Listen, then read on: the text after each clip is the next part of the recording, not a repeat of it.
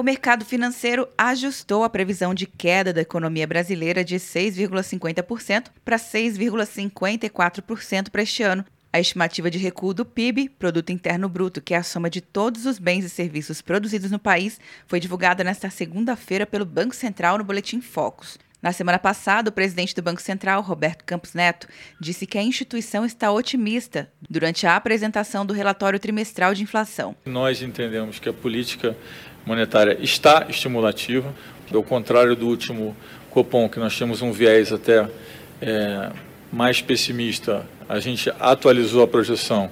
O nosso viés hoje é mais otimista em relação à projeção de crescimento.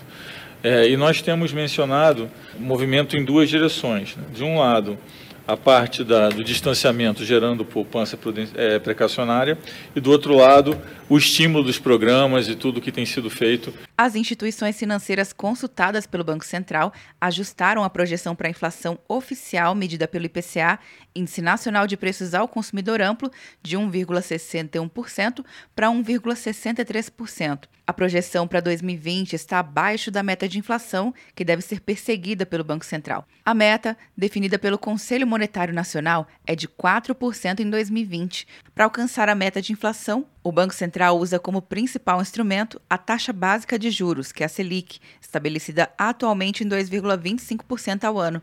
Quando o Copom reduz a Selic, a tendência é que o crédito fique mais barato, com incentivo à produção e ao consumo, reduzindo o controle de inflação e estimulando a atividade econômica.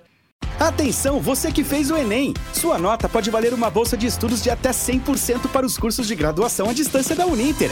Isso mesmo! Até 100% de desconto em mais de 90 cursos. Transforme seu futuro. Acesse o site e inscreva-se agora. Uninter, a melhor educação à distância do Brasil. Uninter.com De Brasília, Luciana Castro.